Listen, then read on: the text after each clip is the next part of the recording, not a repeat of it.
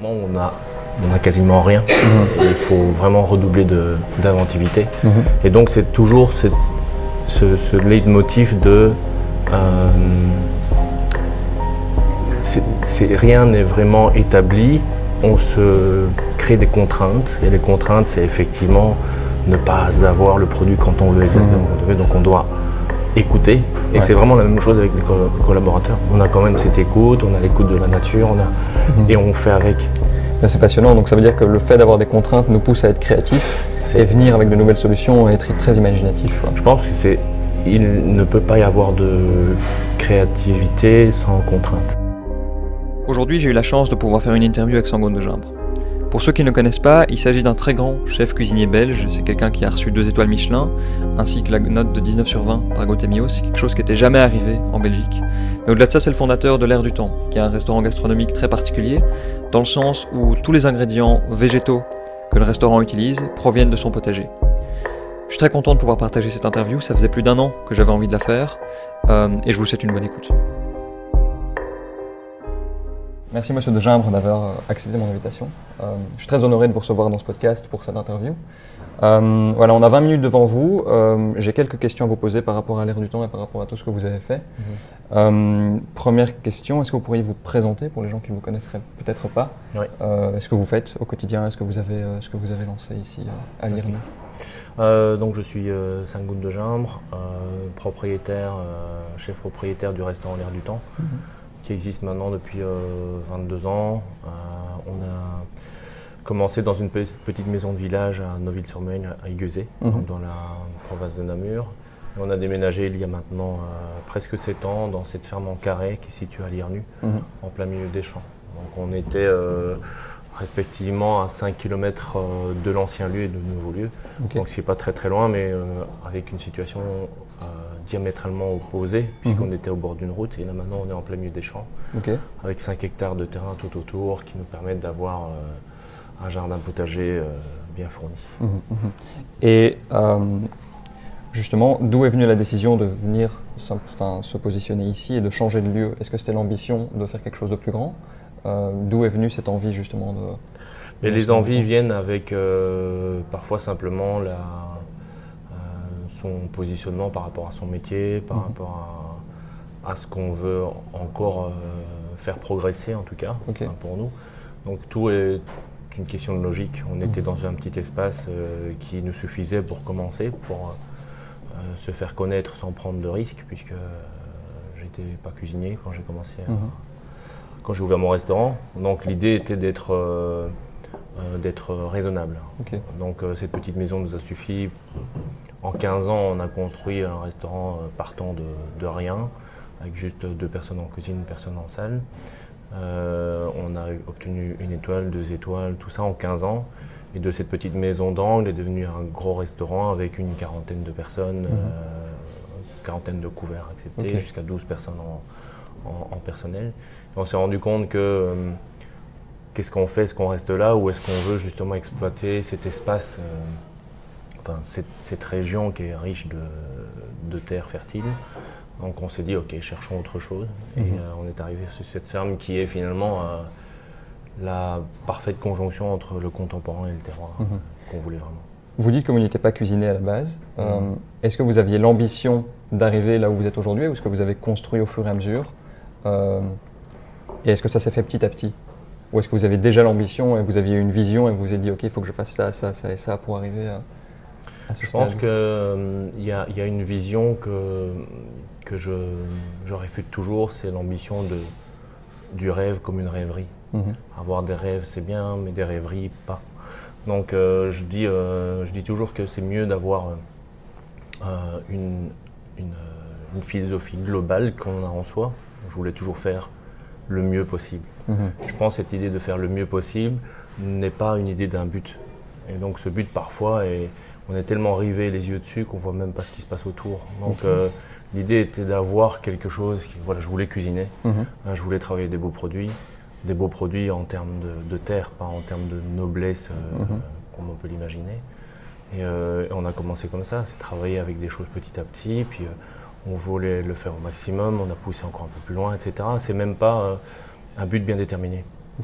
C'est juste cette volonté de faire bien Mhm. et mieux. Voilà. Donc un genre de se pousser soi-même. C'est toujours se pousser soi-même, toujours chercher à être, allez, à donner le plus de soi et chercher à faire de son mieux. Mais y a- je rejoins toujours, j'ai toujours, j'ai un livre de référence qui, sont les quatre accords euh, Toltec. Oui. Et dans, dans, dans, dans un de celui-là, c'est ça, un des quatre accords, c'est faire toujours le mieux. Mhm. Avoir la parole juste, euh, ne pas faire de suppositions, enfin, Mhm. toutes des choses qui sont tellement, euh, qui devraient être tellement actuelles. Mhm.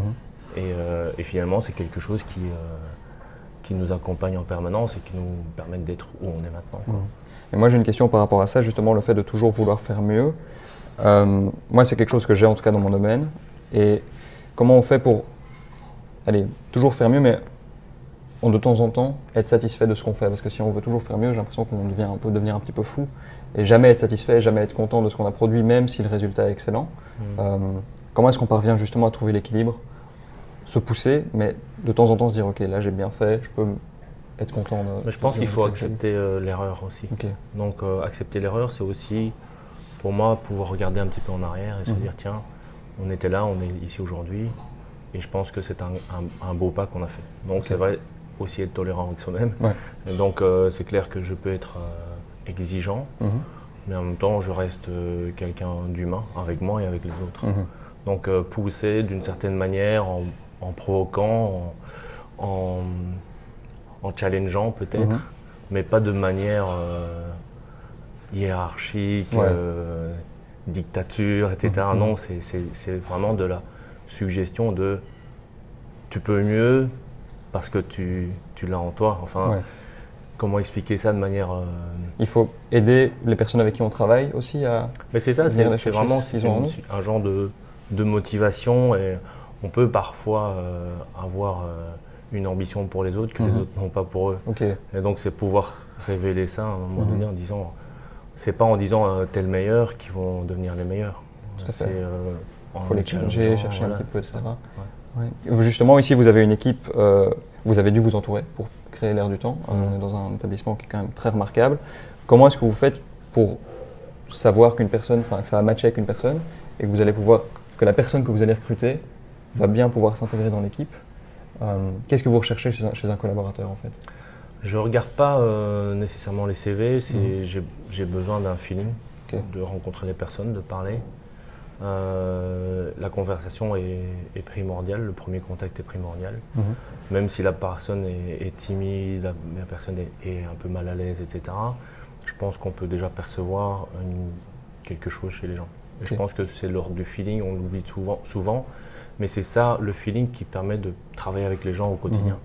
C'est pas euh, un CV qui va vous dire ok, il a un super CV, je ne le sens pas, mais il a un super CV. Ça Ok. marche pas comme ça. Ouais.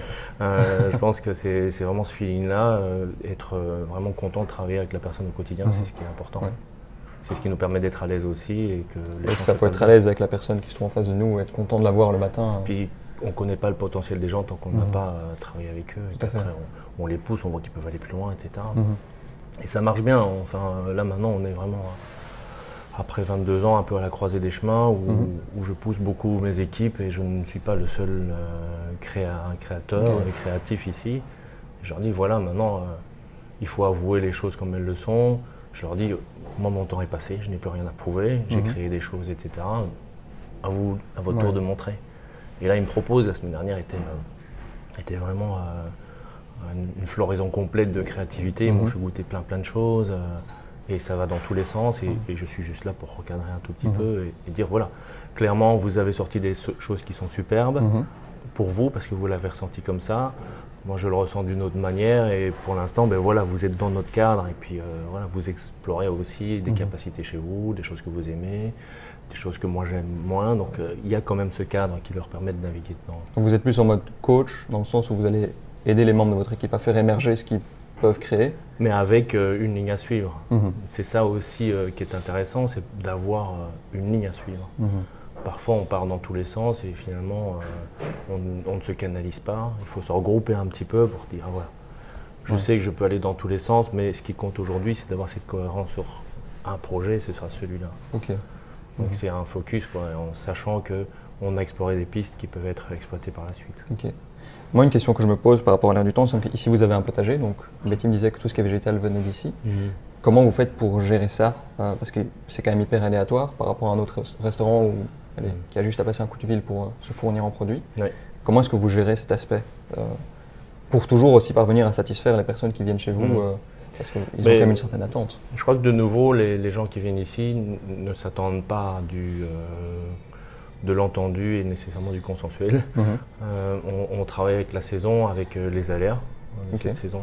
Donc on a des, des, des moments où on a, on a quasiment rien. Mhm. Et il faut vraiment redoubler d'inventivité. Mhm. Et donc c'est toujours ce, ce, ce leitmotiv de euh, rien n'est vraiment établi, on se crée des contraintes et les contraintes c'est effectivement ne pas avoir le produit quand on veut exactement Mhm. quand on veut, donc on doit écouter et Ouais. c'est vraiment la même chose avec les coll- collaborateurs. On a quand même cette écoute, on a l'écoute de la nature, on a, Mhm. et on fait avec. C'est passionnant, donc ça veut dire que le fait d'avoir des contraintes nous pousse à être créatifs et venir avec de nouvelles solutions et être très imaginatif. quoi. Je pense que c'est il ne peut pas y avoir de créativité sans contrainte. D'accord. Enfin, il me semble qu'il doit y avoir euh, cette contrainte, on pourrait l'appeler but. Mhm. Euh, Et je trouve ça, c'est beaucoup plus. euh, ça, ça bouscule vraiment beaucoup Mhm. plus. Quoi. En parlant de créativité, j'ai regardé le TEDx que vous avez, donné, vous avez donné à Bruxelles. Et dans ce TEDx, dans cette présentation, vous parlez d'un plat qui est fait à base de betterave, euh, Le qui est un, rouge. un hommage au thon rouge. Vous pourriez Mhm. en parler Parce que je- moi, ça m'a honnêtement mis une claque quand j'ai entendu cette Ouais. histoire. Je trouvais ça très très beau de faire passer un message par le biais de l'assiette. quoi. Mhm. Euh, en gros, c'était euh, cette période où on parlait du thon, euh, du Tonus albacaris, mais le bluefin, qui était un peu en voie de disparition. Et donc, euh, et c'était la période où, euh, comme par hasard, tout le monde travaillait le thon.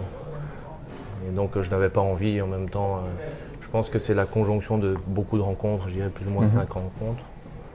J'avais une jeune fille qui s'appelait Tiffaine Campé et qui était sur Paris et qui était un peu mon, mon œil sur tout ce qui se passait dans la capitale en termes de mouvements artistiques, en termes de, en termes de cuisine, de nouveaux produits, etc. Et donc elle me rendait un rapport tous les mois.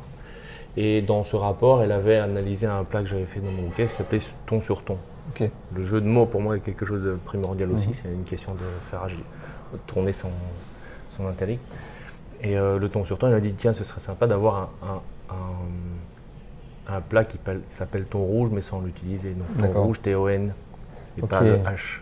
Donc on parle de tonalité rouge. Et puis, j'ai, en retravaillant ce, ce titre, j'étais, euh, j'avais amplifié avec le. C'était euh, hommage par l'absence avec la Mhm. couleur de l'urgence, donc le rouge. Et finalement, on a développé ça. Donc, première rencontre, il fait une campagne. Deuxième rencontre, c'était. euh, euh, comment est-ce qu'il s'appelle lui? Je ne sais plus. Cet architecte euh, qui a fait le Pechakucha et qui, euh, qui est à Bocuse maintenant. Euh, Alok Nandi. Mhm. Voilà. Et il m'avait invité à un Pechakucha, donc c'est euh, 20 secondes, 20 photos, et on doit Ok. faire passer un message en 20 secondes, 20 photos. Ouais.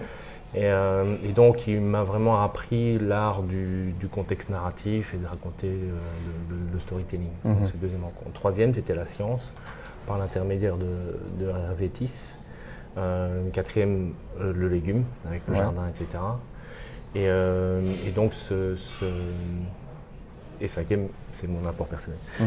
Et euh, on avait finalement, on a créé ce plat autour de la betterave rouge. C'est euh, Ben avec une betterave dans la terre. Et en, en me la présentant, en l'ouvrant, on a vraiment vu les strates comme le thon. Ok, Et voilà, ça, ça va être mon produit de base. Et puis on a développé autour de, aussi de la Corée. Donc la Corée, c'était tout des petits. Il y avait des petits anchois, des produits de la mer, des algues, etc. Donc on avait ce fond marin. Mhm. Et euh, on a constitué l'eau par euh, un, dashi d'anchois associé avec euh, un peu de chou rouge. Et en étant salé, en version basique, l'eau devenait bleue.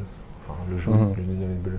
Et dès qu'on y apportait de l'acidité, bon, l'acidité était représentée par du vinaigre ou du citron, ce qui représentait l'agressivité de l'homme, qui venait à chaque fois qu'il touche quelque chose modifier l'écosystème. Donc là, en venant mettre quelques gouttes de citron, on modifiait la couleur du rouge en devenant. euh, la couleur bleue devenait rouge. D'accord. Rouge, couleur sang de, Ouais, thon excessivement pêché. Donc ce, ce message était. euh, oui, c'est ce côté un peu engagé parfois. Mhm. On doit, on doit l'être en tant, en tant que pas seulement chef, en tant que personne, on doit s'engager aussi sur certaines, choses. Mhm, mhm. Et c'était simplement, voilà, simplement ça, et de manière euh, poétique. Parfois, certaines personnes se sont senties agressées. Mais je, oui, je peux imaginer que si on se retrouve face à ça, en face enfin, ça pose des questions. Quoi. On, se pose des questions par rapport à la Quand les gens se plats, ils ont un petit texte euh, juste avant, tout mhm. rouge, et un petit texte un peu poétique. Un peu poétique, j'imagine le truc. Aujourd'hui, vous avez six restaurants. Comment est-ce que vous faites pour gérer votre temps et gérer tout ça à la fois? Euh, je suis juste curieux de savoir comment est-ce qu'on fait pour gérer son temps, qu'on a autant de, de fronts à gérer en même temps. Mais on ne peut pas le faire tout seul, premièrement.